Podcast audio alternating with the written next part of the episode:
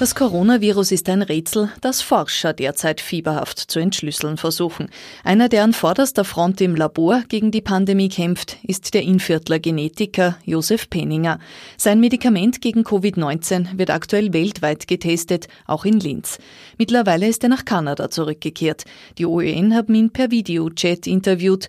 Dieses Interview ist unsere heutige Folge OÖN im Gespräch. Die Fragen stellt OÖN-Redakteur Roman Kleuphofer. Sie haben vor Anfang März zu mir gesagt, man weiß schon sehr viel über das Virus. Ja, wissen wir auch. Ja, wissen wir jetzt schon noch mehr und was wissen wir jetzt noch mehr und was, was könnte uns zufriedenstellen oder, oder beruhigen in, in, in dieser Forschung? Also wir wissen viel. Also Covid-19 geht in der Lunge an, ist aber eine Erkrankung, die mehr oder weniger alle Organe betrifft. Mhm. Diese Leute kriegen schwerste Gefäßentzündung. Mhm. Äh, einer der Hauptgründe, warum Covid-19-Patienten sterben, ist äh, Blutgerinnung ändert sich. Die Herzinfarkt, Schlaganfälle, mhm. äh, Nierenfälle. Das sind jetzt die, die, Sachen, die jetzt rauskommen bei Kindern. Kawasaki, ähnliche Erkrankung. Kawasaki ist eine Gefäßentzündung, die super selten ist. Und jetzt plötzlich schießt es auf. Ich glaube, in Italien zehnmal mehr äh, Kinder, die das haben in den letzten zwei Monaten als in den letzten 20 Jahren oder so. Mhm. Also Covid, die, waren dann alle oder fast alle dann positiv für das Virus oder ein Antikörper gegen das Virus. Also Gefäßentzündung. Dann geht das Virus äh, in die Niere, Nierenversagen. Das geht in den Darm. Die Leute haben Durchfall. Äh, es geht ins Herz. Das haben wir auch damals schon publiziert für das SARS-Virus. Das ist nichts Neues. Das erste SARS-Virus hat das auch gemacht. Also wir verstehen schon sehr vernünftig, wie das Virus streut, welche Gewebe betroffen sind. Also das verstehen wir. Was mich streckt durch das Verstehen ist, wie komplex die Erkrankung geworden ist. Plötzlich ist eine Gefäßentzündungserkrankung. Äh, mhm. Es geht auch ins Hirn. Also es gibt jetzt alle diese Daten, dass man äh, psychiatrische Nachverfolgung und natürlich Spätschäden der Leute, die, die wieder also wieder gesund werden. Also das, also ja, wir verstehen viel. Aber ganz ehrlich, äh, das, das Virus ist ein little It's nasty. Das, das, Virus kann durch so viele Türen durchgehen.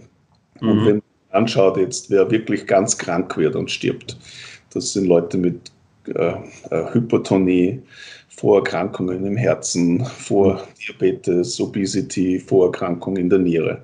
Also, also das geht genau dorthin. Gefäßerkrankungen, Vorerkrankungen. Und mhm. dann geht das Virus wahrscheinlich auch ins Hirn. Also also mhm. das, ist, das ist ein Virus, das überall hinkommt. Und, und wo wir jetzt Symptome sehen oder die Ärzte Symptome sehen, die, die sehr unüblich sind, dass die Leute nicht mehr riechen können, dass die Leute nicht mehr ja. schmecken können, dass die Gefäße entzündet sind. Also wir verstehen schon sehr viel. Mhm. Das, aber durch das Verstehen dann Medik und das hilft natürlich, dass man dann Medikamente dann entwickelt, weil da kann man dann, wenn man weiß, dass so das ist, dann kann man was dagegen tun. Also, also äh, Blutgerinnung. Also jetzt macht natürlich Sinn, dass man jetzt Patienten auf Blutgerinn, also Medikamente gibt, die Blut, Blut verdünnen. Mhm. Äh, und es gibt vernünftige Ansätze von, auch von großen Firmen, die zum Beispiel die Zytokinsturm, also das hyperaktivierte Immunsystem runterregulieren, Komplement runterregulieren, Interleukin 6 runterregulieren. Also ich glaube, schon langsam tastet man sich da heran. Also ja, ich glaube, wir verstehen schon relativ viel. Mhm. Das kennt man alles. Also ist alles innerhalb kürzester Zeit, weil ja ACE2 wahrscheinlich wurde zum meistbeforschten Protein auf diesem Planeten. Mhm. Ganz interessant. Forschen ja Sie schon, schon sehr lange dran. Ich habe mir das, das Interview mit oder das, das Doppelgespräch mit Markus Hengstschläger angesehen. Und äh, da heißt es seit 1998, glaube ich, sind ja. Sie ja da mit, mit der Forschung da äh, beschäftigt.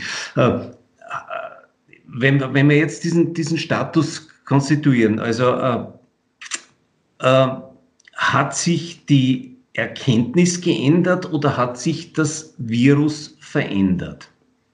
Äh, na, ich meine, wir haben das damals die fundamentale Basis geschaffen, was ACE2 ja. macht.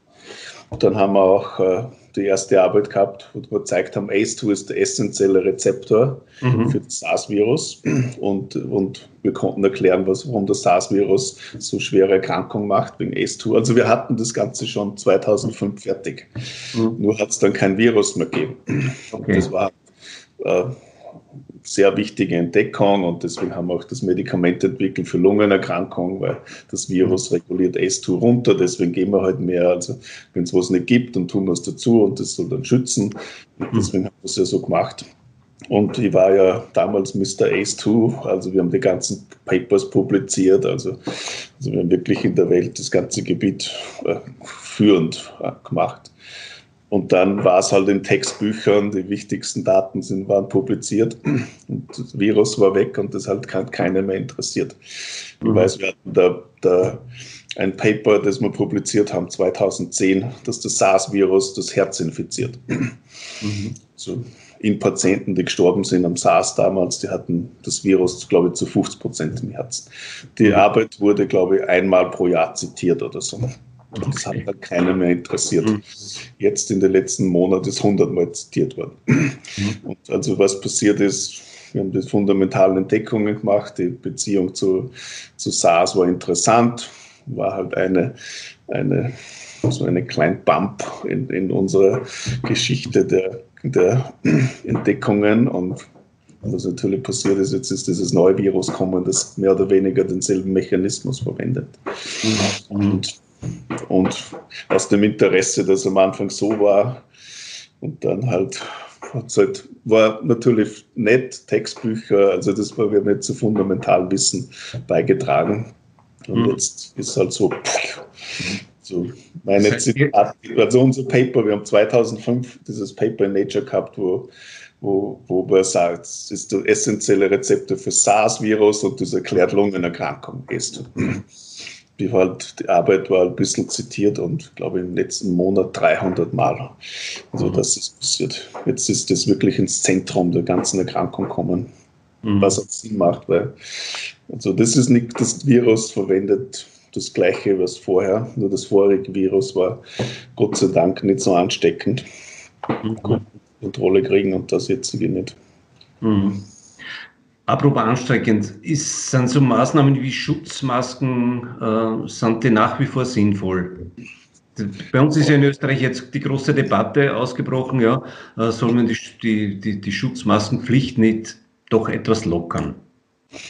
Ich meine, wir haben immer gewusst, die Schutzmasken, also die normalen Schutzmasken, wenn ich jetzt krank wäre sie haben eine Schutzmaske auf und ich huste ihnen ins Gesicht, da würde ihnen die Schutzmaske wahrscheinlich nichts helfen. Mhm. Aber wenn ich jetzt eine eigene Schutzmaske auf habe und krank bin, dann kommen natürlich weniger Tröpfchen raus. Und dann mhm. kann ich dann die um mich herum sind nicht so anstecken. Also ich glaube, es ist sehr sinnvoll, dass man das tut. Mhm. Äh, also mit den normalen Schutzmasken kann man sich nicht wirklich schützen, wenn einer einen ins Gesicht hust, aber natürlich, man schützt selber die Umgebung. Also deswegen, ja. glaube ich, macht es absolut Sinn. Mhm. Die Masken, die einen wirklich schützen, das sind N95er Masken, weil hier war so eine, ich weiß nicht, ob Sie so mal eine angehabt haben. Ah, okay. Nach einer halben Stunde kann man kaum mehr atmen. Also die, also die schützen so sehr, dass, dass man nicht mehr schnaufen kann. Mhm die, die, verwenden wir natürlich, wenn wir in Hochsicherheitslabors reingehen, aber mhm. da gehen wir ja nicht den ganzen Tag rein. Ja, ist eh klar. Ja, macht durchaus Sinn, mhm. dass man das macht. Ich glaube, in, in, der Gesamtsicht, dass man auch, dass man, dass das dazu beiträgt, dass das Virus nicht so verstreut wird. Ja. Mhm. Besonders in Gruppen, wenn die Leute wieder zusammenkommen. Also ich glaube, kann man schon empfehlen, dass man, dass man mhm. zumindest vernünftigerweise die anderen vor einem schützt sagen wir es Ja. Jeder hofft, jeder erwartet, dass diese Situation ja ein Ende findet. Ähm, wann ist es realistisch, dass wir wieder in eine alte Normalität zurückkehren? Meine, in Österreich wurde ja die neue Normalität äh, ins Leben gerufen, aber wird es eine alte Normalität wieder geben? Ja, es wird wieder eine Normalität geben. Ob es genauso ist wie vorher oder ein bisschen anders, äh, weiß ich nicht. Aber natürlich, ich habe heute gerade gelesen, irgendwie gibt es so Atemtests, äh, an die Leute arbeiten, wo man relativ schnell eventuell, wenn es funktionieren, sagen könnte, wer positiv ist oder so. Also ich glaube, man kann schon zu einer Normalität zurückkommen, wo mit halt anderen Standards der Hygiene, dass man dass man so Tests gibt, die schnell gehen, wenn man irgendwo reingeht, wo halt jeder irgendwo rein, reinatmen muss und vielleicht schnell und, und Tücher noch auf hat, und, um sich zu schützen, wenn man ins Theater geht, also, also Masken also ich glaube, man kann schon zu einer halbwegs vernünftigen Normalität zurückkommen mhm. mit, und auch äh, Dinge machen, die, die uns und anderen schützen. Also dass man sich die Hände halt immer wascht, was man sowieso tun sollte und, und diese Dinge, also diese fundamentalen Dinge, die mhm. wahrscheinlich dann mehr dominant sind. Das hat überall, wenn man ins, ins, Restaurant geht, dass man halt das Hände sterilisiert und solche Dinge. Also ich glaube, wir, wir werden schon wieder zu einer vernünftigen äh, Realität zukommen. Was natürlich für mich als Fußballfan wichtig ist, dass ich wieder ins Stadion gehen kann.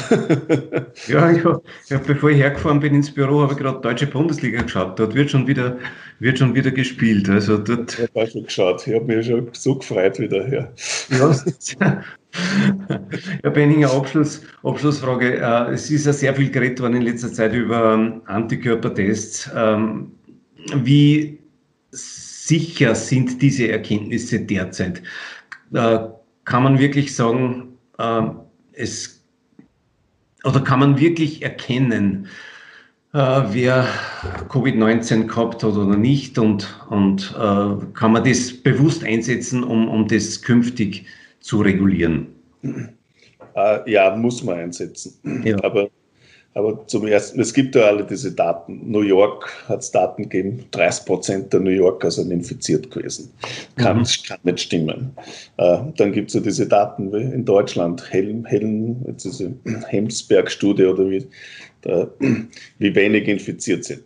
Ja. Äh, also ich glaube, die, die, Sache ist, und beide können stimmen. Ich meine, ich sage nicht, dass die beiden nicht stimmen, aber das hängt immer vom Antikörpertest ab. Also mhm. unser Test im Blut sagt ja, dass unser Körper mal das Virus gesehen hat und deswegen reagieren wir dagegen. Mhm. Wir leben und sterben natürlich mit den Tests, wie gut der Test geht. Und noch letzte Woche habe ich mich mit Leuten, Labormedizinern unterhalten, die haben gesagt, diese Tests sind alle so unsicher, die kann man alle schmeißen. Also wir brauchen einen guten, standardisierten Tester wirklich, wo wir alle wissen, der funktioniert. Anscheinend gibt es jetzt einen. Äh, also ich will ja nicht Firmen promoten, aber anscheinend hat Roche und ich wette, andere Firmen kommen jetzt raus. Okay. Tests, die anscheinend sehr wirklich gut funktionieren. Äh, der Grund ist auch, wenn man zum Beispiel sagt, 30 Prozent der New Yorker sind infiziert. Es gibt ja andere Coronaviren, auch die mit uns schon seit langer Zeit leben. Das mhm. heißt, wenn sie den mal gehabt haben und das ist eine normale Erkühl Erkühlung gewesen, dann Verkühlung gewesen, dann haben sie wahrscheinlich Antikörper. Und wenn der Kreuz reagiert, dann glaubt man, sie haben schon Corona gehabt, aber also das neue ja. Covid, aber es war es nicht. Also deswegen braucht man diese spezifischen Tests. Also die kommen jetzt. Mhm. Und ich glaube, das kriegt man dann relativ schnell unter Kontrolle. Und ich glaube, die, die diversen Daten, die es bisher gegeben hat, sind wahrscheinlich zu erklären, weil der ein Test ist anders wie der andere und das war nicht vergleichbar. Mhm. Also diese Daten mit Durchseuchungsraten, die muss man sich, glaube ich, nur mal anschauen, mhm. wie das wirklich Sache ist. Äh, die andere, das ist, ich glaube, das kriegen wir unter Kontrolle. Und dann können wir sagen, wer hat schon gehabt oder wer nicht. Das ist natürlich wichtig. Äh, das zweite ist natürlich, äh, schützt es wirklich? Genau. Und ich glaube, das wird wahrscheinlich die wichtigere Frage, weil in China jetzt und auch in, in Südkorea, ich glaube in Europa ist noch zu früh, kommen auch diese ganzen äh, Daten raus, dass Leute in China zum Beispiel, und nicht wenige Fälle, sondern etliche, äh, ja, die waren krank, sie waren im Krankenhaus, waren positiv, waren alle negativ, wurden entlassen. 70 Tage später waren sie wieder positiv. Mhm. Und das ist natürlich die Frage dann, äh, man kann zwar einen Antikörper im Blut haben, der gegen das Virus reagiert, aber schützt uns das wirklich vor Neuinfektion? kann natürlich sein, dass sich das Virus ein bisschen geändert hat und dass dieser Schutz nicht mehr wirkt. Also das müssen wir nur alles sehen. Aber was wir natürlich wissen werden, ist, wer hat es gehabt, wie sind die Durchseuchungsraten. Äh, das Virus ändert sich auch, also bin ich auch gespannt, wie das wird. Also ich höre, das Virus, das in Europa ist, ist anders als das erste Virus in China. Äh, ich höre Vancouver, ich war immer völlig überrascht, warum British Columbia so gut davon gekommen ist. Also in Kanada gibt es ja viele Fälle, aber das sind in Quebec, äh, in Montreal, Toronto, äh, BC, Vancouver hat glaube ich 2000 Fälle oder so. Was mhm. spektakulär wenig ist, weil da kommen die ganzen Leute aus China rein. Äh, meine Uni hier, bis die Hälfte der Studenten sind aus China. Also man hätte erwarten müssen, dass hier das so super explodiert. Mhm. Äh, eine Annahme ist, das erste Virus, das reinkommen ist, und ich glaube, das weiß man jetzt relativ gut, wurde auch schon sehr schnell nach Kanada, also nach Vancouver reingeschleppt, auch über China. Aber ja. das Virus war nicht ansteckend, das hat sich nicht wirklich ausbreitet. Es ist in der Local Community stecken geblieben die Ansteckung war durch ein internationales äh, Meeting von Zahnärzten, mhm. wenn Leute aus Europa dann das Virus brachten. Das ein bisschen anders war als das erste Virus, das schon hier zirkuliert hat, aber nicht wirklich in die Community reinkommt. Mhm. Also diese Dinge sind, spielen natürlich auch dann mit in Ansteckungsketten. Und das war wahrscheinlich auch, was in Europa passiert ist, dass das Virus ein bisschen ansteckender worden ist. Mhm. Also, und das und warum ich das sage, um auf Ihre Frage nochmal zurückzukommen, das heißt natürlich, ich kann jetzt das, das Virus haben und reagiert haben, aber dann ändert sich das Virus ein bisschen. Und dann ist vielleicht mein Schutz nicht mehr so gut. Und das könnte eventuell erklären, warum die Leute dann sieben Tage später dann wieder Virus hatten. Weil das Virus halt vielleicht neu angesteckt worden sind. Mhm. Aber schauen wir mal, was da rauskommt. Es mhm. könnte auch sein, dass sich das Virus im Hirn versteckt und wie Herpes dann wieder kommt. Mhm. Das sind die Dinge, die wir noch nicht verstehen und die essentiell sein werden. Also von wegen meiner Aussage, wir verstehen eh schon so viel schon, aber, aber es gibt aber ist das, was wir nicht verstehen. Genau. Prognose ist natürlich wissenschaftlich fundiert schwer zu geben, das ist mir völlig klar. Aber wenn man es einschätzt, jetzt einmal rein emotional und ähm, aus, aus Ihrer Forschungserkenntnis her, äh, Nummer eins würde mal sein, also Lösungsansatz Nummer eins wird sein ein Medikament, äh, in weiterer Folge möglicherweise ein Impfstoff oder wird äh, ja, kann man, kann man diese Reihenfolge mal so festlegen? Ja, glaube schon, ja. Ja. Ganz sicher. Mhm. Ja, und werden uns noch Überraschungen bei diesem Virus bevorstehen? Ah, ja, die Überraschungen kommen eh mhm. ständig. Zum Beispiel, äh, dass das Virus irgendwie schafft, dass die Leute blind gegen Hypoxie macht. Mhm. Weil normal, wenn, sie, wenn wir den Mount Everest draufgehen, dann wird unser Körper das merken. Wenig Sauerstoff. Also wir müssen, wir gehen langsamer, wir atmen ganz anders, tiefer, damit wir unser, unsere Gewebe mit Sauerstoff versorgen können. Die Leute, die natürlich diese Covid-19-Lungenentzündung haben, no nah. Wenn Wasser in der Lunge ist, dann kriege ich weniger Sauerstoff in die Gewebe. Mhm. Aber anscheinend schafft das Virus, den Leuten glauben zu machen, das sind alle, das sind normal. Also nicht alle, aber bei manchen. Also gibt das schafft irgendwie, dass die geblindet gegen Hypoxie sind. Mhm. Und das sind die Fälle, die, was ich von Klinikern höre, da kommen Leute, die denken, es geht ihnen eh eigentlich ganz gut.